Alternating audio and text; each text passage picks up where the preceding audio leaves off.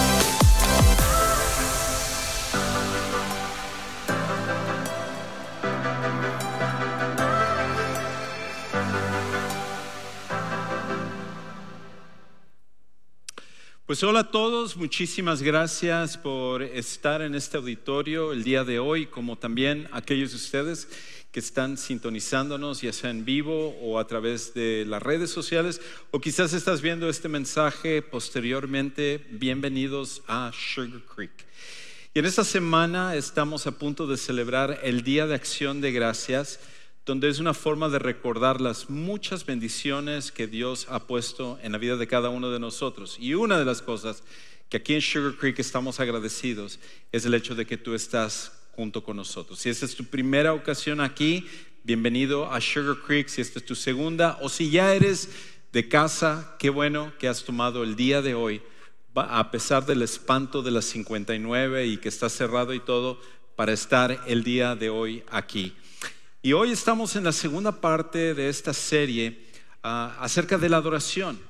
La semana pasada comenzamos hablando acerca de cómo la adoración es un poco diferente a lo que normalmente nosotros concebimos, que la adoración tiene que ver más con algo más profundo que simplemente el estilo de música que nos gusta o que ah, eh, tiene que ver con ah, la manera como presentamos las cosas, es algo mucho mejor que eso.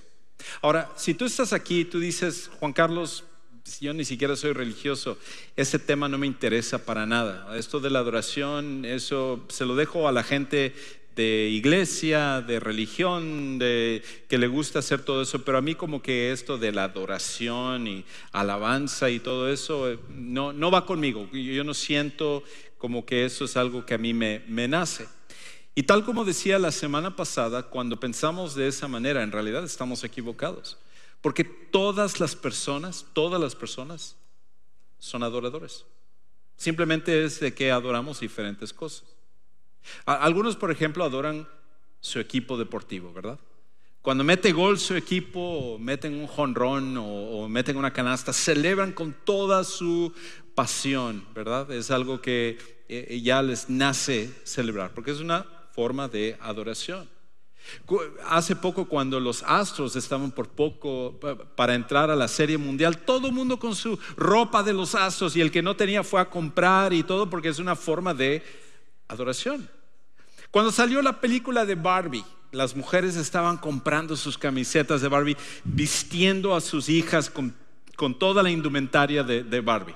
Ahí sí las risas delatadoras nos muestran dónde está dónde se está yendo la mayoría del dinero en los hogares. Pero cada uno de nosotros expresamos adoración a cosas de una forma diferente. Todos nosotros somos adoradores. Lo que es increíble es que cuando se trata acerca de Dios, que nosotros decidamos si queremos adorar a Dios es sinceramente una tontería. Porque ¿cómo es posible que al que nos ha dado la vida nosotros escojamos si nosotros queremos adorarle o no. De hecho, esto tiene que ver, creo, con una falta de preparación, una falta de preparación. Y esto es algo que todos nosotros conocemos, esto es algo que todos nosotros entendemos acerca de cómo la preparación es súper importante, sobre todo en esto. Que mientras más importante es la persona, una persona con la cual nos vamos a encontrar, más grande es nuestra preparación al encontrarnos con ella. Mientras más importante es la persona con la cual vamos a tener una cita, vamos a tener un almuerzo, vamos a, vernos, más nosotros tomamos con, con importancia la manera en la cual nos preparamos para esa cita. Por ejemplo, cuando tú sales con alguien que te gusta, alguien que, que estás cortejando, ¿verdad? Eh, esposos y esposas se acordarán cuando ustedes salían, antes de casarse, eh, cuando salían en sus citas, se ponían su mejor vestimenta, se perfumaban así para verse bien y todo. ¿Y por qué? Porque era importante, esa persona era importante. Y ahora muchas esposas ni siquiera logran que sus esposos se pongan desodorante. Pero cuando estaban saliendo en sus citas, entonces era la, la manera de tratar a la persona porque era importante. Lo, mismo sucede, por ejemplo, si tu jefe te llama. Si el jefe de tu empresa de repente te llama y te dice, hoy sabes qué, ah, quiero que almorcemos esta semana, eh, necesito verte. Tú vas a ir lo más preparado posible porque es tu jefe. Si eres dueño de una empresa y hay una, un cliente potencial, que tiene la habilidad de comprar mucho de tu empresa y de repente se van a ver, tú vas a ir súper preparado para esa cita porque es algo importante. Imagínate si, por ejemplo, una, una celebridad o un deportista, de repente tú tuvieras la oportunidad de salir a a, comer con esa persona, a verte con esa persona. Vamos a decir que de repente recibes una llamada de que te vas a, ver con Lionel Messi o con Cristiano Ronaldo o, con José Altuve o con LeBron James o algún deportista o alguna celebridad que tú admiras. ¿Cómo irías a esa cita? Lo más seguro es que tú irías súper preparado. Porque mientras más importante es la persona, más grande es la preparación para encontrarte con esa persona. Y lo que es irónico es que cuando se trata acerca de la persona más importante del universo, el que nos permite siquiera respirar y gozar de todas las cosas, en cambio ahí como que hay una desconexión en cuanto al hecho de que también se requiere preparación para encontrarnos con Él en adoración. Por eso, encontrarte con Dios para adorarle requiere nuestra máxima preparación. Encontrarnos con Dios para adorarle requiere nuestra máxima preparación. Es por eso que quizás tú vienes y tú, tú luchas con adorar. Porque tú dices, ah, Juan Carlos, es que a mí como que no me nace. Y tú te quedas en tu lugar con tus brazos cruzados o con tus manos en tus bolsillos y, estás viendo a la gente alrededor, estás viendo otras cosas, estás pensando en el pavo que no compraste todavía, que tienes que descongelar, o estás pensando en alguna otra cosa y tus pensamientos están a cientos de millas de distancia de aquí porque no estás conectado a la adoración y creo que en gran parte eso tiene que ver como un reflejo de nuestra falta de preparación para encontrarnos con Dios. Ahora, déjame decir, la adoración no es algo que simplemente hacemos los domingos, sin duda alguna de eso. La adoración es un estilo de vida. La adoración es algo que debemos hacer cada día de nuestras vidas. Y es la acumulación de lo que hacemos entre semana lo que afecta al final del domingo. Por esa razón, si nosotros llegamos aquí el domingo sin estar preparados, pues obviamente no nos vamos a sentir conectados.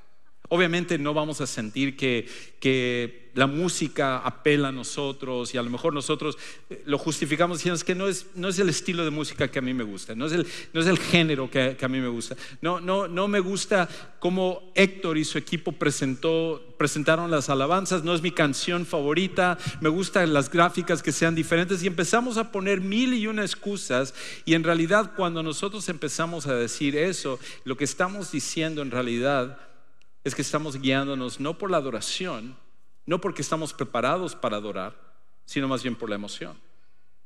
De hecho, la verdadera adoración tiene que ver más con la preparación que con la emoción. La verdadera adoración tiene, tiene, que ver más con la preparación, con cómo preparamos nuestros corazones, con lo que sucede en la semana, con lo que cada uno de nosotros hacemos para preparar nuestros corazones. De lo contrario, cuando nosotros decimos es que no me gusta esto, es que sí me gusta esto, lo que estamos nada más es apelando a emociones, estamos apelando a, sentimientos. Pero no debería de haber una razón por la cual tú y yo cada domingo, cuando, cuando estamos en un tiempo especial como el cuerpo de Cristo, como iglesia, para juntarnos y estar unidos para adorar a Dios, que debemos de venir con todo el deseo de adorar. Ahora, probablemente muchos de ustedes tienen un tiempo para adorar y eso es excelente, debe de ser así, todos debemos de, tenerlo. A lo mejor tú, tú pones eh, música que a ti te gusta, ¿verdad? Abres ahí en tu teléfono YouTube eh, ya ni digo cassettes. Alguien esta semana me preguntó acerca de que tenía una manera de tocar un CD que encontrar. CD, ¿qué es eso? Ya ni, ni, conocemos eso. Pero eh, cualquiera que sea la manera como tú escuchas, a lo mejor hay canciones, tú estás yendo manejando y estás adorando a Dios y es tu tiempo de adoración y ese es un tiempo importante y especial. Pero también es especial el hecho de que juntos, unidos, nosotros lo podemos hacer.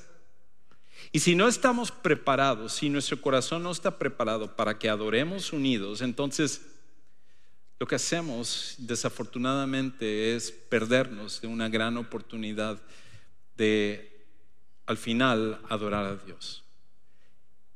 Y es el reflejo de lo que está en nuestro corazón. E, es por esa razón de que cómo nos preparamos importa más que dónde nos encontramos para adorar a Dios. Cómo nos preparamos importa más que dónde nos encontramos para adorar a Dios.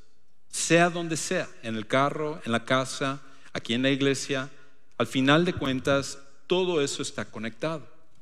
Y muchas veces nosotros estamos bajo la impresión de que cuando venimos aquí eh, y estamos en el tiempo de la adoración, ese es, ese es nuestro tiempo como para pagarle a Dios, para decirle a Dios, aquí está, ya cumplí Dios con lo que tú requerías, ahora ya, te di, ahora necesito que, tú me des. Pero eso es, es, es, una mentalidad completamente equivocada, donde nosotros vemos la adoración como una cosa completamente distorsionada a la manera como lo dice la Biblia. De hecho, hay un pasaje en la Biblia donde se nos clarifica acerca de lo que es la verdadera adoración. Y tiene que ver con una historia que sucedió cuando Jesús, estando aquí en la tierra, fue e intencionalmente se encontró con una persona súper especial.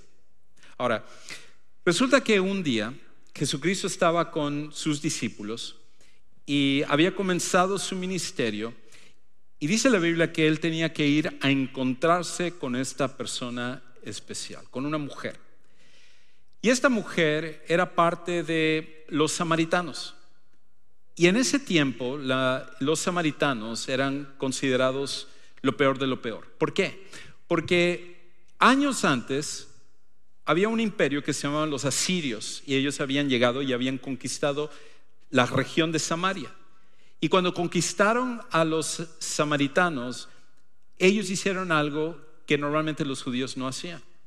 En, ocasiones anteriores habían sido ellos conquistados por los egipcios, luego serían conquistados por los babilonios y, otros, otros imperios. Pero una cosa que los judíos siempre mantenían era la pureza entre ellos.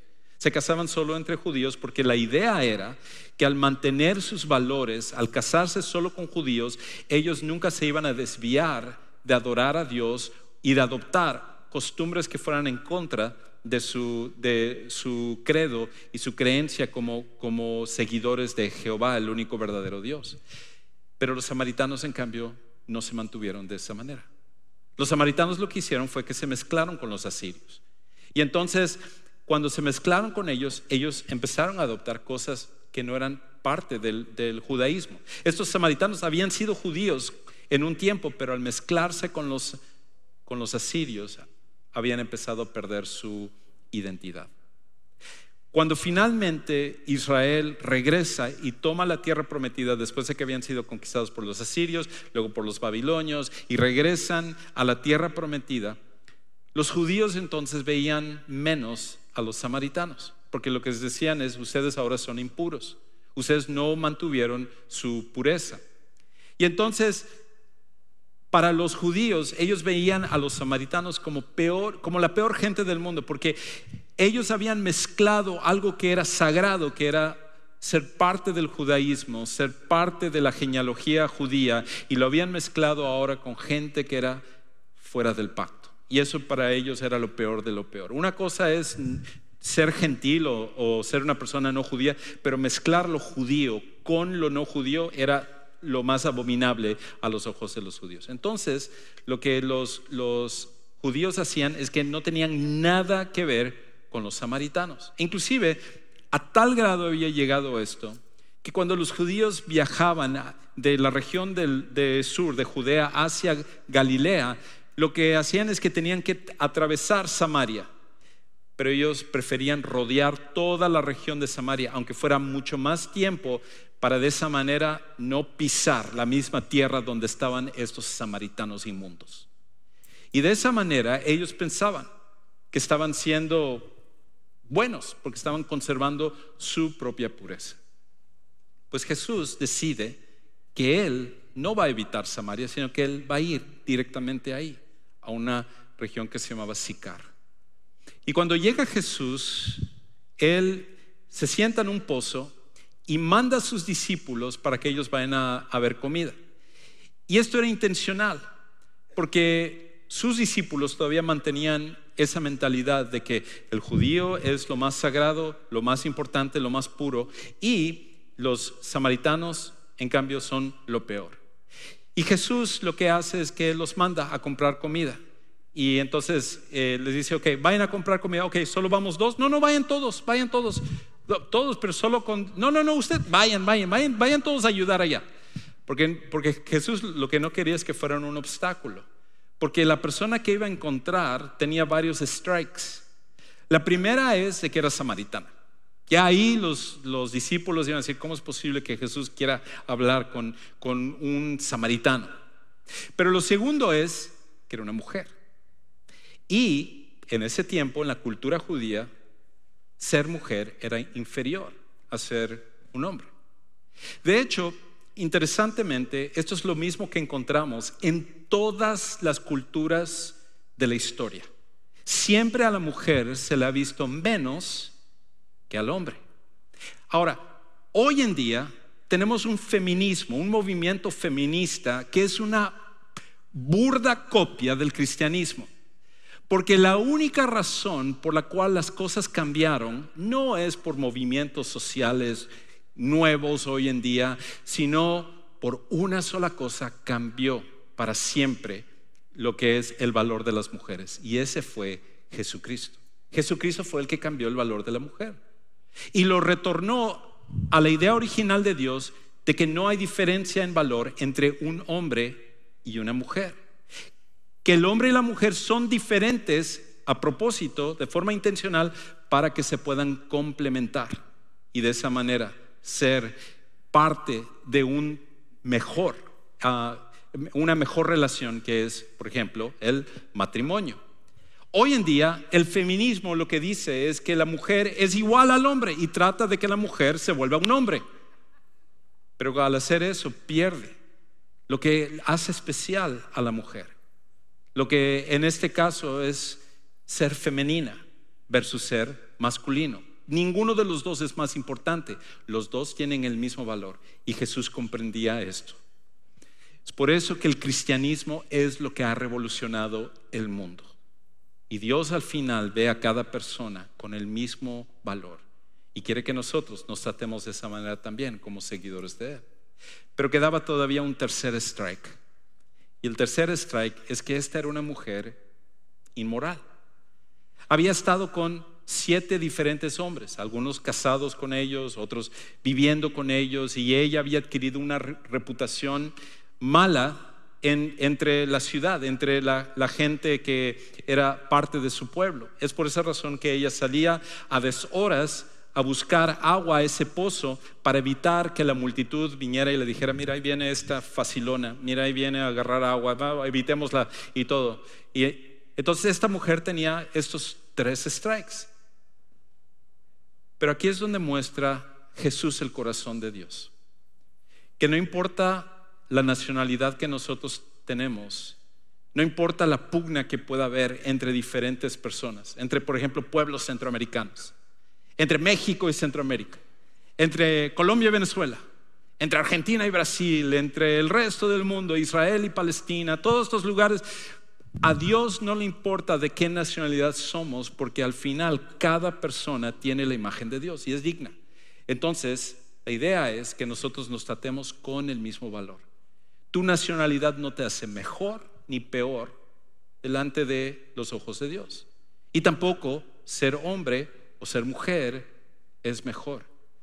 Y en cuanto a nuestra vida, todos necesitamos venir y encontrarnos con Jesús, porque todos necesitamos ser perdonados de nuestros pecados. Por tanto, esta mujer entonces es buscada por Jesús. Y Jesús cuando llega, ve que ella se acerca y le dice, dame de beber, dame algo, algo de beber. Y entonces ella se queda asombrada y le dice, tú siendo judío me pides a mí. ¿No, ¿No, entiendes que yo soy samaritana y que los judíos y samaritanos no se, no se tratan? Y la respuesta de Jesús es, bueno, si tú supieras con quién estás hablando, me pedirías a mí que yo te diera de beber agua viva.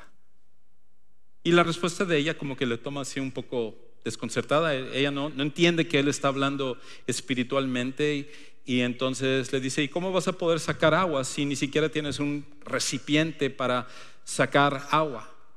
Y él le dice, el agua que, que tienen en este pozo, el que lo tome va a volver a tener sed, pero el agua que yo ofrezco es uno en el que cuando lo tome la persona nunca más tendrá sed. Y, y correrán ríos de agua viva de dentro de él.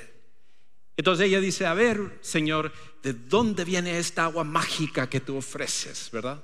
Y entonces ella no estaba segura si como que quería ser el octavo esposo o estaba quién es este judío que le está hablando de esta manera cuando no, esto no era algo que, que normalmente se tratan. Y Jesús hace una cosa increíble.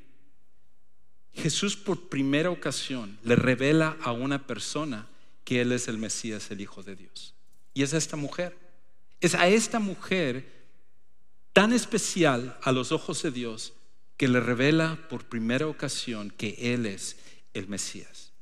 Y cuando eso sucede, entonces la conversación empieza a cambiar un poquito. Porque entonces Jesús le dice a ella, le confronta y le dice, ok, ve y para que yo te dé esta agua, anda y trae a, a tu esposo. Entonces ella, uff, rápidamente quiere cambiar la conversación. Le dice, no, no, no, no tengo esposo. Dice, bien has hablado, porque de hecho has tenido siete hasta el momento. Y ella pensó, siete, el número perfecto, excelente para...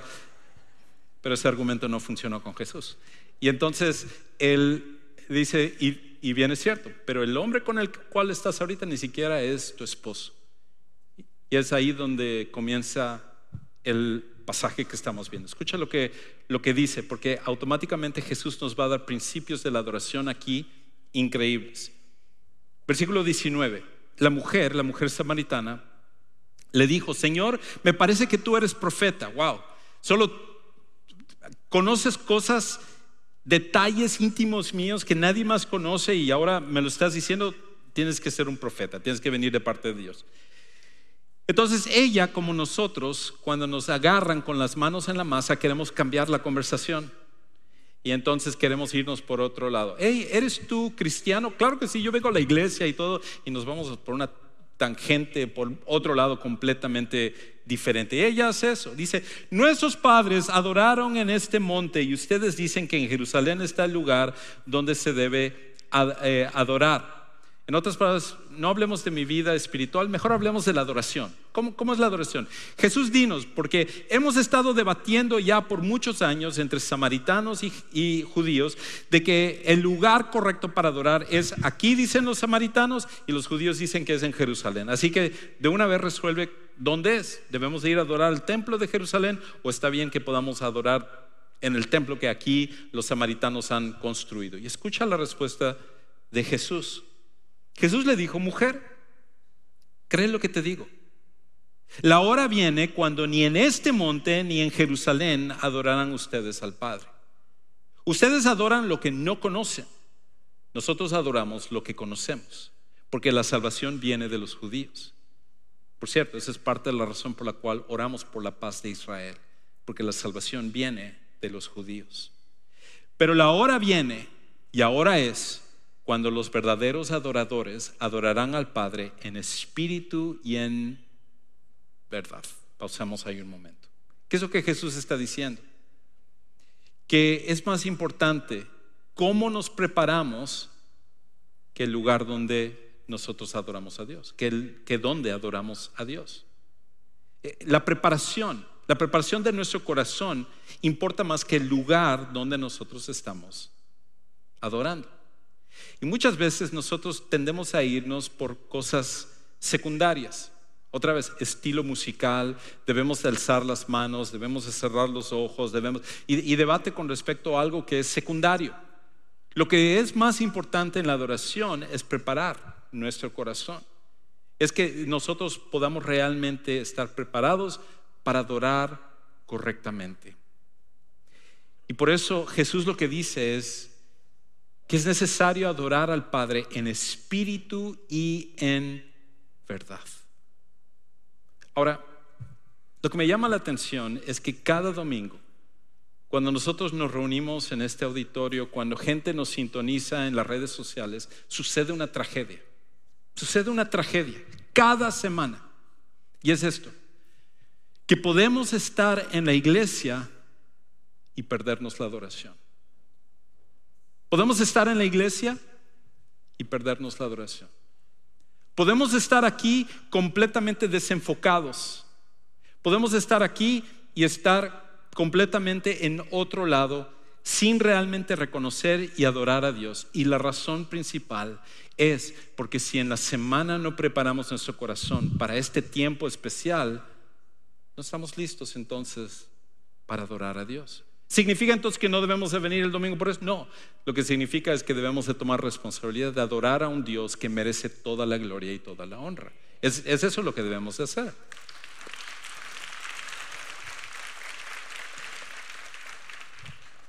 Y Jesús entonces lo que habla aquí es de ser personas que adoremos en espíritu y en verdad.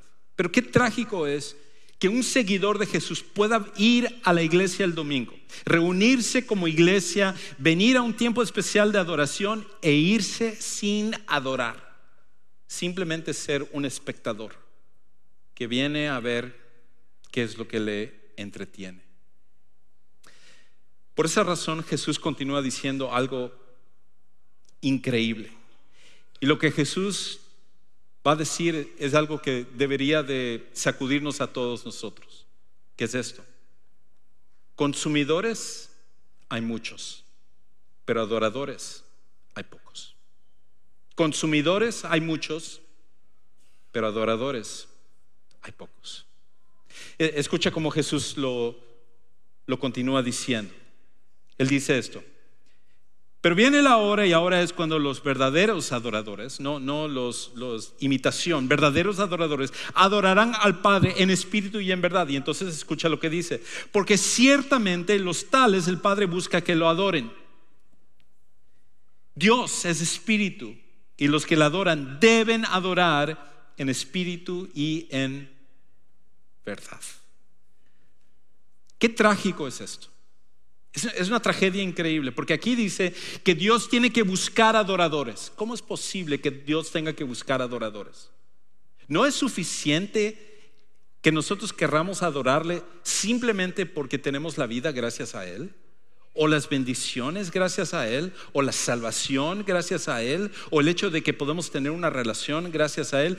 Todo eso debería de ser suficiente para adorarle, pero Dios tiene que buscar adoradores porque desafortunadamente muchas veces actuamos más como un consumidor que un adorador. Y un consumidor es la persona que viene con la mentalidad, ¿qué es lo que yo voy a recibir? Y viene a juzgar y decir, es que Héctor como que no hizo un buen trabajo hoy. No me motivó, no, no, siento que como que no llegó la adoración. El mensaje mm, es un poco aburrido el día de hoy. Eh, como que no, no, no, normalmente está, está mejor. ¿Dónde está el, otro que se parece al tuve para que él venga a, predicar o, o lo que sea? Y lo que estamos con esa mentalidad es como consumidor. Lo que estamos es preguntarnos qué podemos recibir, recibir, recibir, y no lo que nosotros podemos dar de adoración. Al final de cuentas, lo que, lo que nosotros necesitamos es adorar, es dar. Y eso es muy diferente a ser un consumidor.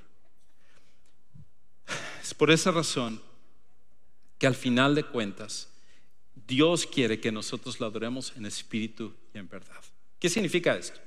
Adorar en espíritu y en verdad es esto, es verdadera adoración. Y la verdadera adoración expresa nuestro amor y gratitud a Dios reconociéndolo, a Dios reconociendo su grandeza.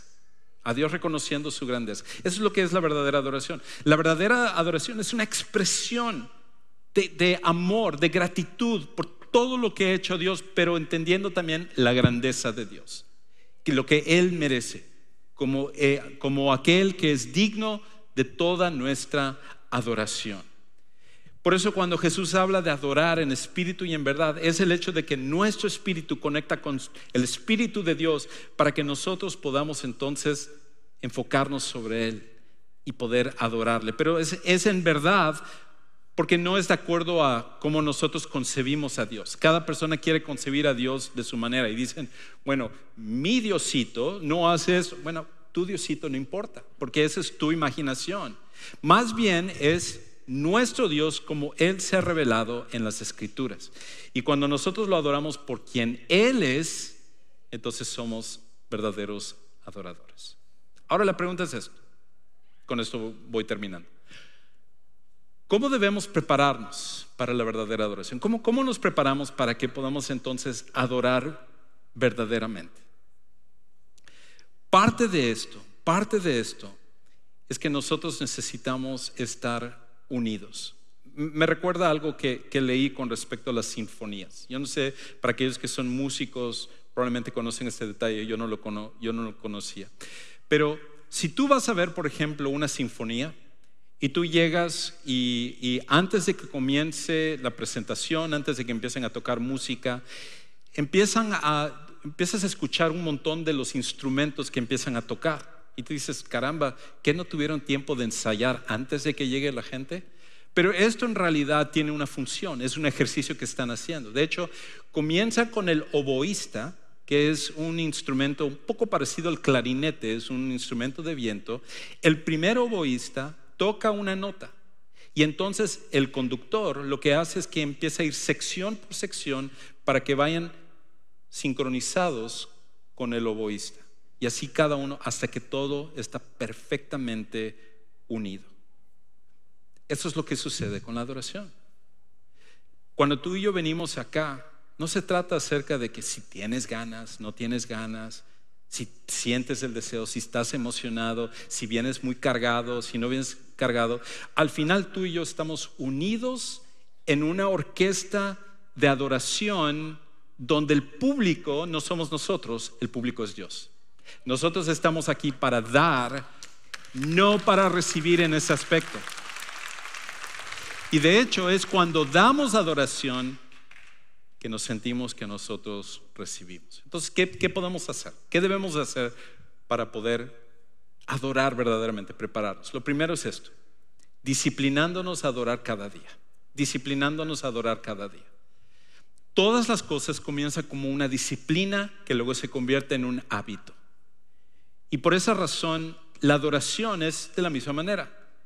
Tal como un deporte, tal como tocar un instrumento, tal como eh, eh, aprender algo, todo es disciplina y luego es un hábito, se convierte en un estilo de vida. La adoración eh, sucede exactamente lo mismo. Cada día tú y yo deberíamos de tomar un tiempo para adorar a Dios, porque Él es digno. Y cuando nosotros hacemos eso, cambia nuestra vida, cambia nuestro corazón. Y entonces empieza a cambiar nuestra mente y nuestra forma de ver la vida. Lo segundo es esto entregándonos con sinceridad a Dios. Entregándonos con sinceridad a Dios. Eso es parte de lo que Jesús está hablando cuando dice que debemos adorar en espíritu y en verdad. Porque es la verdad de Dios, pero es la verdad de que nosotros venimos con manos abiertas a decir, Señor, soy imperfecto. Señor, soy pecador. Señor, sé que he fallado. Señor, tú sabes que estoy luchando con esto. Tengo esta carga, tengo estrés, tengo esto de acá. Y nosotros venimos y decimos, todo esto te lo pongo a tus pies y te adoro porque tú mereces toda la adoración y toda la alabanza. Nosotros lo hacemos con sinceridad, eso es, eso es parte de ello.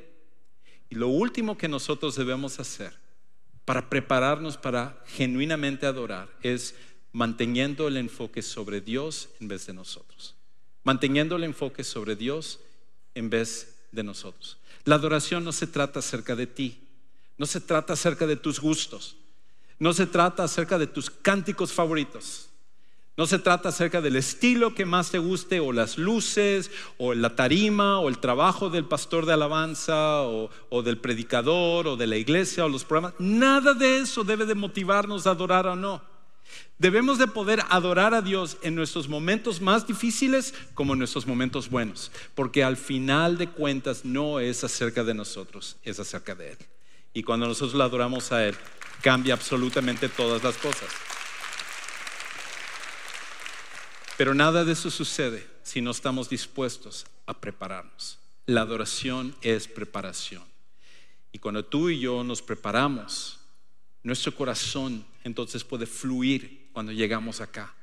Y se expresa en nuestras palabras y en nuestras acciones y nuestras motivaciones y en gratitud y en, nuestras palabras y en, cada, cada, parte de nosotros empieza a mostrar lo que es verdaderamente adoración. Si tú y yo simplemente tomamos el tiempo para prepararnos. ¿Y cómo sería? ¿Cómo sería si al final de cuentas nosotros tomáramos en serio eso? Para algunos de ustedes que están aquí, ustedes necesitan primero tener un encuentro con Jesús para poder adorarlo, tal como la mujer samaritana. Y eso es la cosa increíble, que tal como Jesús fue a buscar a esa mujer porque la amaba y no le importaba cómo el mundo la veía, asimismo Jesús te está buscando a ti. Y Él desea tener una relación personal contigo como tu Salvador y como tu Señor. Y el día de hoy tú puedes tomar la decisión de entregar tu vida a Jesucristo. En un momento vamos a tener en el, un cuarto que llamamos el centro de siguientes pasos, personas ahí listas para explicarte qué significa esto, qué es lo que tú puedes hacer para recibir el mejor regalo de la historia. Padre Celestial, tú eres merecedor de toda la honra, toda la gloria, y te alabamos en este día. Te damos gloria y adoración porque tú eres digno, y solamente tú. Perdónanos porque muchas veces nuestro corazón no está preparado, sino que nosotros venimos con otros pensamientos, otras ideas, cargas y todo. Pero ayúdanos a tomar esto en serio de manera que preparemos nuestra vida para darte lo que solamente tú mereces. Te adoramos y te amamos y oramos esto en el nombre de Jesucristo.